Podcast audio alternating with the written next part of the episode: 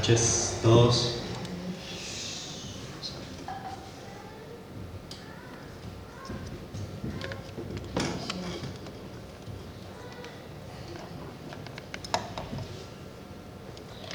Soy bajito, pero no tanto. Bueno. Para los que se están sumando en estos últimos domingos, hoy por primera vez, les comentamos que estamos en una serie de predicación sobre los salmos. ¿sí? Y hoy es el Salmo 1. Eh, lo leemos, hay un tiempito, si quieren ubicando sus Biblias.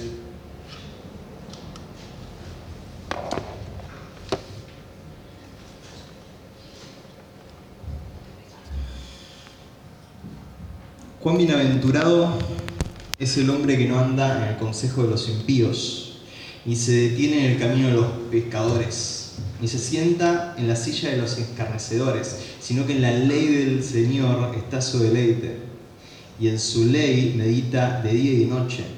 Será como un árbol plantado junto a corrientes de agua que da su fruto a su tiempo, y su hoja no se marchita. En todo lo que hace prospera, no así los impíos, que son como paja que se la lleva el viento. Por tanto, no se sostendrán los impíos en el juicio, ni los pecadores en la congregación de los justos. Porque el Señor conoce el camino de los justos, pero el camino de los impíos perecerá. Oramos eh, un minutito. Señor, te damos gracias por poder estar acá juntos y poder adorarte. Señor, te, te pido que, que, me ayudes a, a enseñar tu, tu palabra porque lo que importa esta noche es, es, conocerte un poco más. Y te pido que nos ayudes en eso, nos ayudes en, en verte, en conocerte, en vivirte. Señor, te damos las gracias. Amén. Bueno, vivimos en la época de la tecnología y el conocimiento, disfrutando plenamente de los frutos del modernismo, que lo podemos sintetizar básicamente como depositar toda nuestra esperanza de forma exclusiva en la razón del hombre.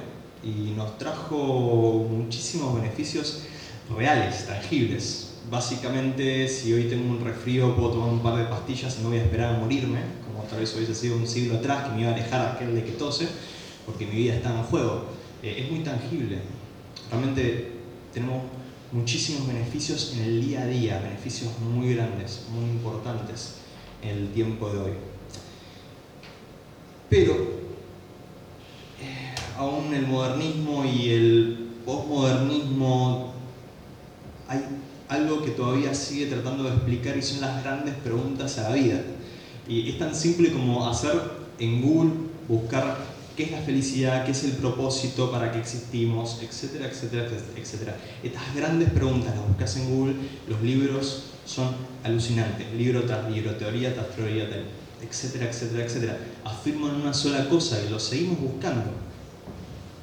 La ciencia moderna nos ayudó muchísimo en la vida, pero hay ciertas cuestiones trascendentales a la época que siguen ahí presentes. Y hay algo que, que dice Lewis, que impacta mucho en esto, y es que lo novedoso en sí no es virtuoso. Quiere decir que algo nuevo, porque simplemente se descubre o se ve, o se habla, o es una tendencia, no quiere decir que sea nuevo.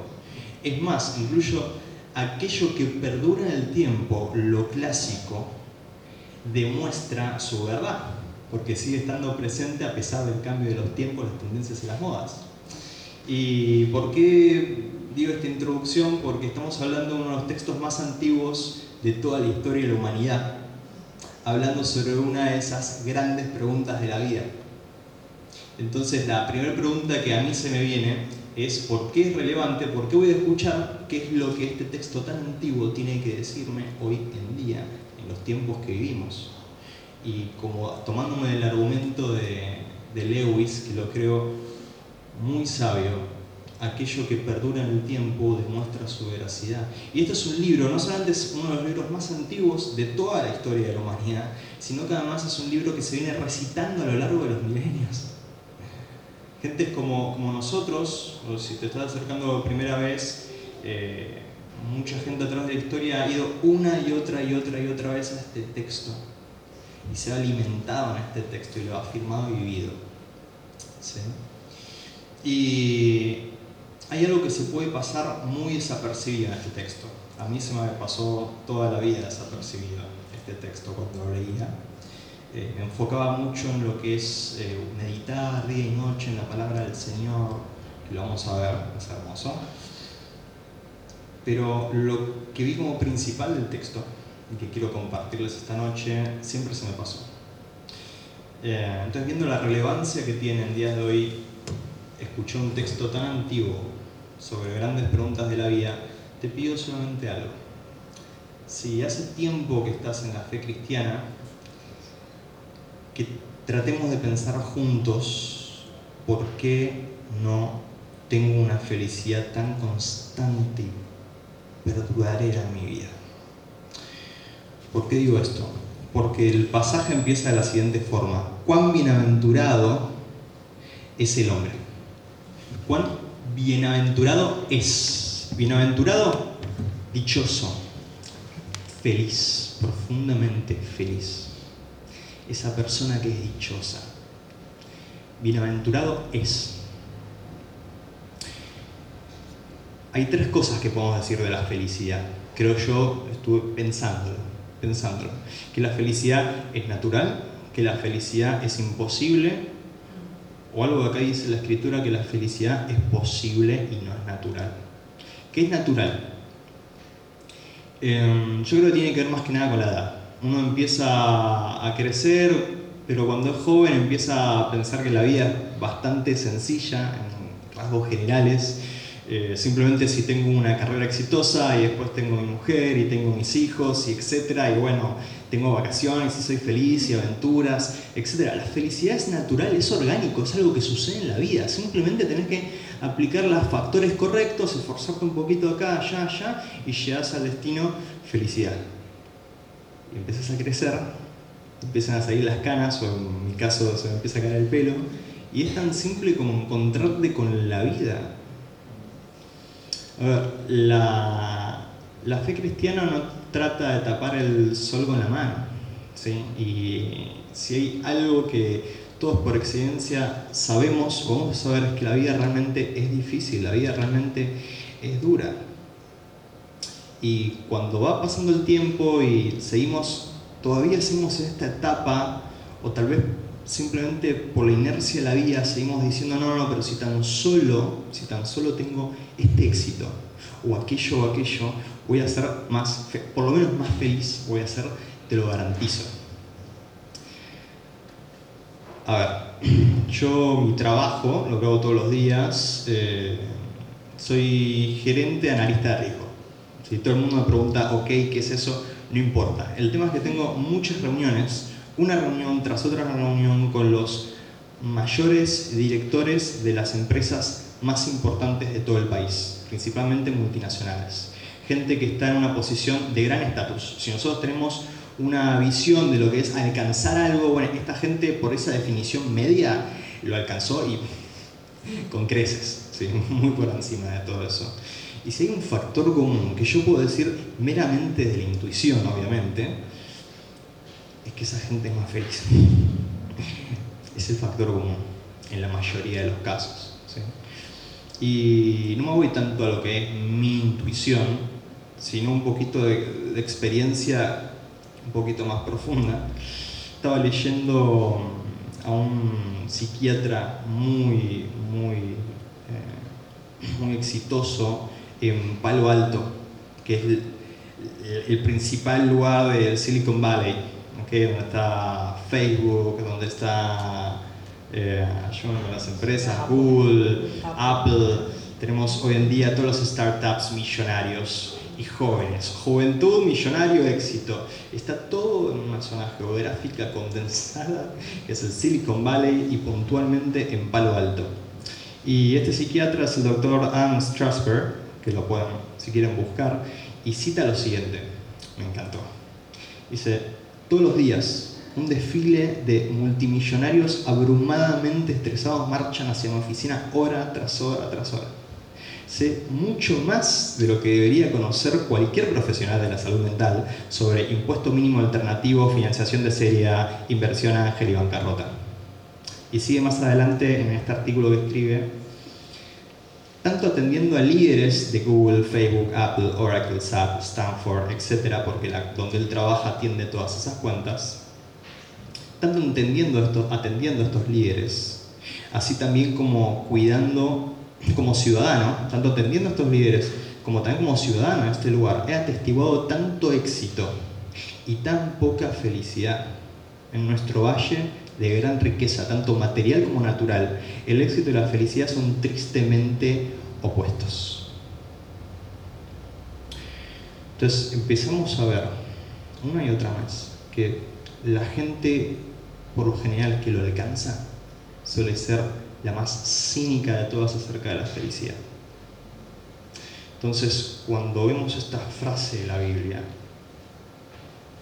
parece que la pasamos muy por arriba cuando la leemos. Cuán bienaventurado, cuán dichoso, cuán feliz es. Es posible. No es natural, no es algo que simplemente pasa. No es imposible, sino que es posible. Yo no podía parar cada vez que volvía a repasar lo que iba a hablar hoy, etc.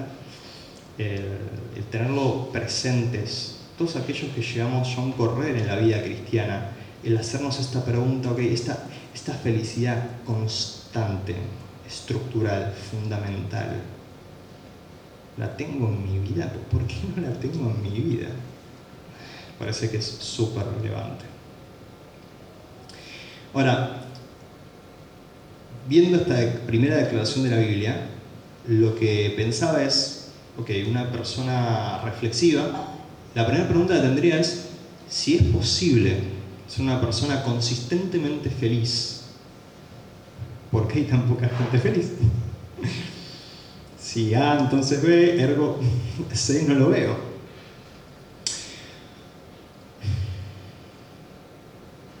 Y mm, la respuesta que da la Biblia a esta pregunta. La respuesta que da este texto en particular, pero toda la escritura habla de eso, es que buscamos en el lugar incorrecto.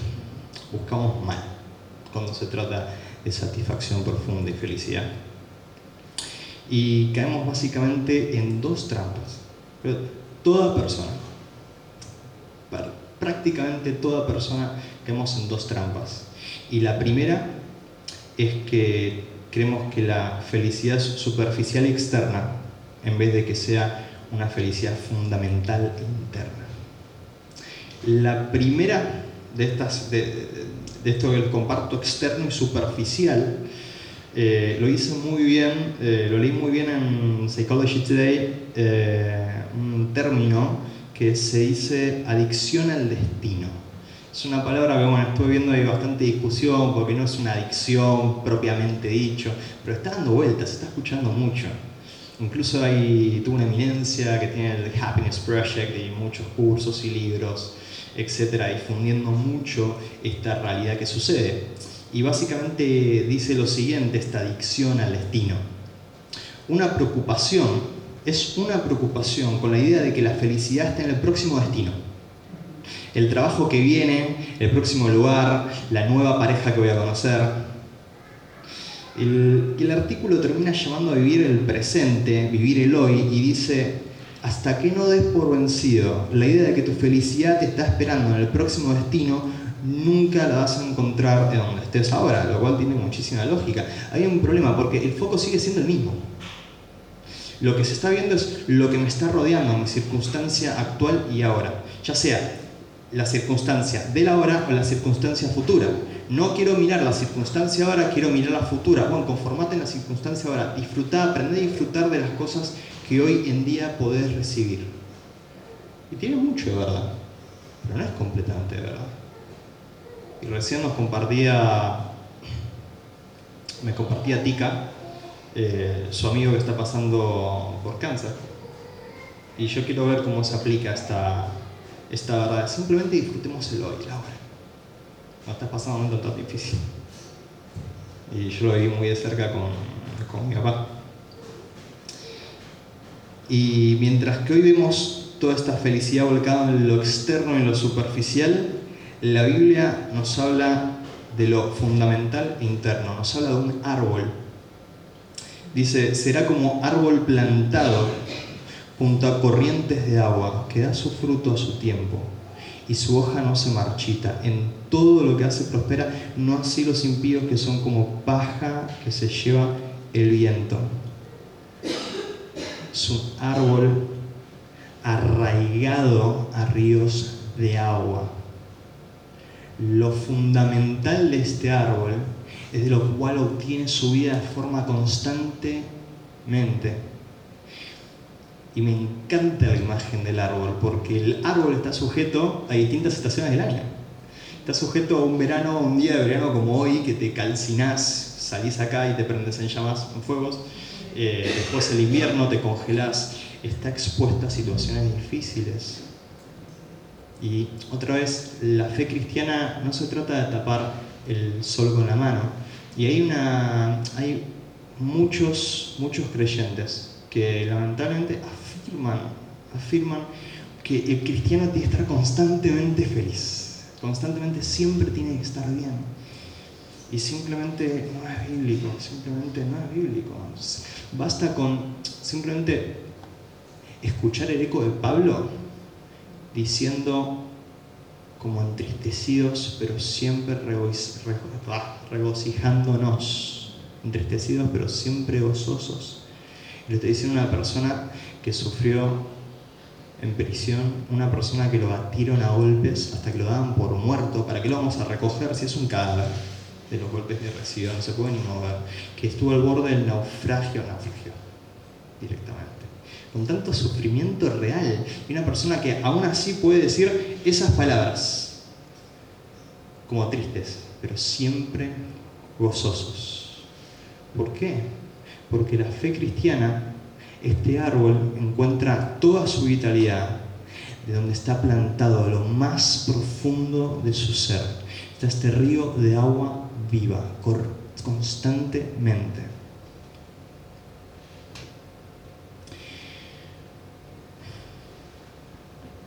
Y por eso más adelante justamente dice de sus hojas no se marchitan. Sufre el calor, pero en los momentos de mayor sufrimiento sigue estando plantado en el mismo lugar, sigue sabiendo dónde seguir sacando ese agua. La gracia de Dios sigue corriendo constantemente. Es más, en los momentos de más sufrimiento es donde más valoramos poder recurrir a la gracia de Dios y que esté ahí presente en la vida. Yo me acuerdo cuando mi papá eh, supo que, tenía cáncer, eh, él hacía poco había empezado a explorar la fe cristiana y a hacerle una convicción en su vida. Ni bien, ni bien pasó por esto que se entera de esta terrible enfermedad, eh, y yo y creo que mi familia va a estar de acuerdo, eh, los destellos de felicidad que tenía eh, mi papá, esa felicidad tan constante, tan consistente, no la había tenido, yo no se la había visto nunca en su vida como hijo. En el peor de los momentos es cuando más podemos disfrutar, más podemos ir a esa gracia de Dios corriendo en nuestro, nuestro mayor arraigo. Así que lo que veíamos es que la felicidad es posible y después vimos un primer principio de la felicidad, que la felicidad no es externa y superficial, sino de la felicidad profunda. Esta felicidad que Dios ofrece, esta felicidad tan consistente, es interna y fundamental. Y hay un segundo principio que nos invita a este, este salmo, que es hermoso la verdad. Y es que tenemos que cambiar a lo que somos leales. Segundo principio es que tenemos que cambiar aquello a lo que nuestro corazón le es leal. Y tiene, lo dice de dos formas el salmista, una forma negativa y otra forma positiva. Y leemos, Cuán aventurado es el hombre que no anda en el consejo de los impíos, ni se detiene en el camino de los pecadores, ni se sienta en la silla de los escarnecedores. Lo primero con lo que empieza el, salmo sobre esta persona que es consistentemente feliz y dichosa, es que dice no. Empieza con un no con lo duro que suena en nuestra sociedad de hoy en día. Comienza con un no. No anda en el consejo de los impíos, ni se detiene en el camino de los pecadores, ni se sienta en la silla de los escarnecedores. Donde te sentás es donde perteneces. Especialmente en la antigua Mesopotamia, donde se sentaba, donde encontraba su hogar, su pertenencia, su identidad quién era. Es tan físico como decir que donde nos sentamos es donde depositamos todos nuestros pesos, y eso es lo que sucede el momento que nos sentamos en la silla.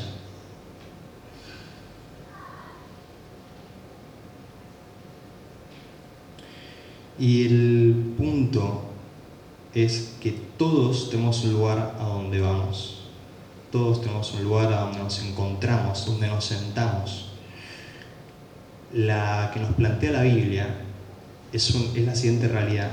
Todos tenemos algo que nos controla, todos tenemos algo que nos domina. Se trata de verlo. Lo que nos invita la Biblia no es a que consideres que tal vez vos tenés algo que buscas con desesperación o no, sino que aceptemos de que todos tenemos algo que buscamos con desesperación. El tema es el qué es lo que buscamos con desesperación. Eh, no soy fanático de Harry Potter, bastante lejos de serlo, es más, en realidad lo veía para poder ver las últimas de las mil millones de películas, que a mi mujer le encantaba verla, entonces para acompañarlas las fui viendo a poco una tras una. Admito que están muy bien hechas, admito que están muy bien hechas. Y hay una escena de la primera película de todas que está, buenísima.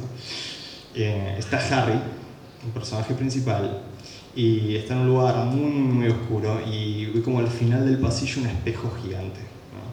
Y hay algo que lo empieza a atraer en ese espejo. Entonces Harry se empieza a acercar y mientras se empieza a acercar empieza a ver algo que lo, lo descoloca bastante porque está viendo a sus papás. Y mientras él cree que está viendo a sus papás, se sigue acercando y se empieza a ver a él mismo con los papás al lado de él, en el espejo, y los padres sonriéndolo, mirándolo, incluso el padre le pone una mano en el hombro, como haciéndole saber que, es amado, que querido. Y Harry se queda al lado, porque los papás de Harry estaban muertos y él siquiera los había llegado a conocer. Así que Harry deja todo ahí, sale corriendo, busca a su mejor amigo Ron, lo saca de la cama, lo lleva al espejo y dice, por favor, decime qué es lo que estás viendo al mirar este espejo y Ron, sonrisa de oreja a oreja, se empieza a ver y, lo que empieza a ver es, es esa, se empieza a ver él todo deportivo, con todo este uniforme de un deporte raro que juegan ahí en la película, pero eso, y se empieza a ver todo, todo guapo, viste el pelo, qué sé yo, dice, no, mirá, me veo así, así, así, y ahí Harry dice, ok, sí, claramente hay algo muy raro con este espejo. Y hay un personaje en la película que es como su mentor, es como su guía, lo va guiando en, esta escuela de la que es parte. Y le dice de qué se trataba ese espejo y le dice, este es el espejo de los deseos. Y te va a hacer ver todo aquello que tu corazón desea con desesperación. Y Harry con desesperación buscaba poder haber conocido a sus papás y saber que era amado en su familia. Todos tenemos algo. Ese algo es lo que buscamos constantemente, es lo que nos llena de ansiedad. Y no está mal en sí los deseos. No está mal el deseo de, en este caso, este personaje queriendo conocer a su padre que nunca conoció. No está mal querer tener éxito laboral, querer ser profesional, hacer bien las cosas como hago. No está mal querer tener una pareja, porque Dios me creó con un deseo. Yo estoy respondiendo a ese deseo. El problema es el lugar que ocupa en nuestra vida. Y es sencillo darnos cuenta cuando nos destruye por completo la ansiedad de tener que tener eso en nuestra vida, ya sea que no, lo tengamos o que lo tengamos. Cuando lo tenemos, sí, lo que más anhelo para realmente ser alguien y estar bien conmigo mismo es poder tener éxito en el trabajo, voy a vivir con una ansiedad de no perder esa posición en la que estoy y eso me va a aplastar. Y si no lo tengo, creo que todavía es mucho más obvio, lo necesito. Así que el segundo principio es decir no a estas falsas promesas de felicidad. Darnos cuenta que tenemos algo que nos controla, tenemos algo hacia lo que vamos y sobre lo que nos sentamos. Y reconocer que tal vez estamos mal sentados. Y tal vez somos cristianos de hace muchos años, pero seguimos viviendo bajo nuestras viejas costumbres. Y el efecto es exactamente el mismo. Entonces vimos que la felicidad que ofrece Dios, una felicidad totalmente consistente y fundamental, es posible, es interno, no es externo, y que hay que hacer un cambio de lealtad en nuestro corazón. Primero por lo negativo, diciendo no a estos deseos desmedidos, y después está el positivo.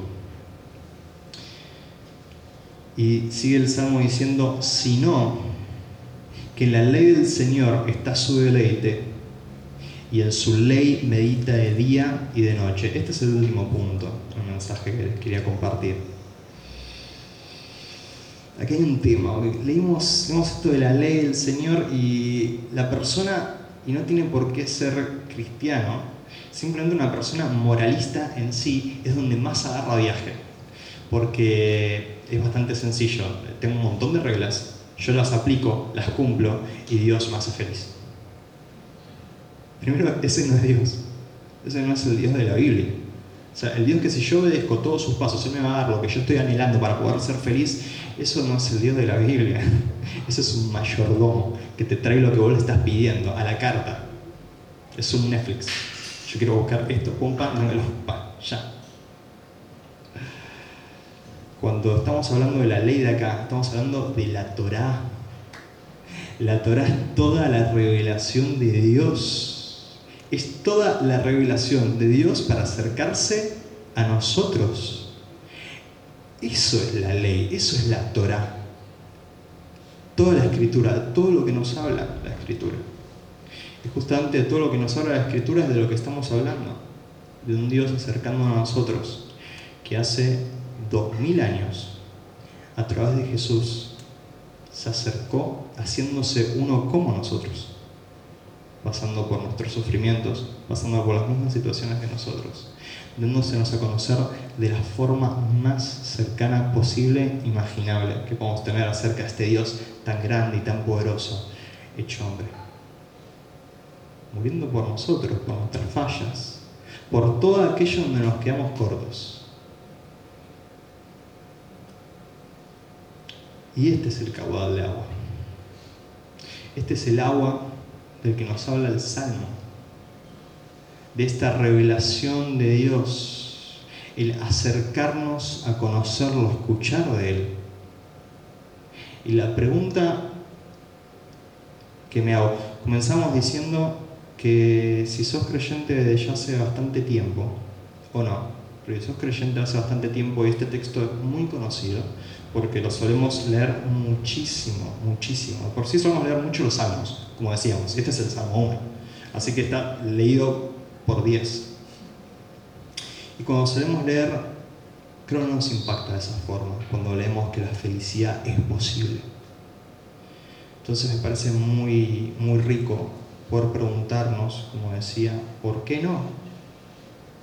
¿Por qué no? ¿Por qué no me puedo ver en esa persona con tanto sufrimiento como una persona como Pablo, pero fundamentalmente feliz, no como una paja que se la lleva el viento, no tiene dónde arraigarse. Entonces la pregunta que surge es, si sabemos encontrar en la ley de Dios el Evangelio, si sabemos encontrar la gracia de Dios día a día, de donde poder sacar nuestra vitalidad, de donde echar raíces.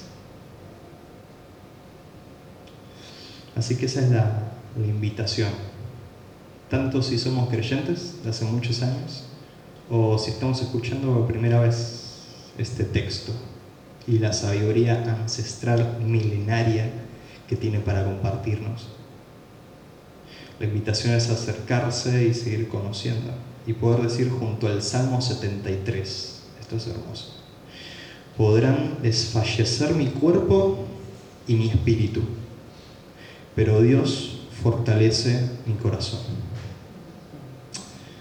Señor, te damos gracias por acercarte a nosotros, te damos gracias por tu revelación, te damos gracias porque nos ofreces ríos de agua constantes, fluyendo constantemente, ofreciéndose en nuestra vida. Damos gracias en nombre de tu Hijo Jesús. Amén.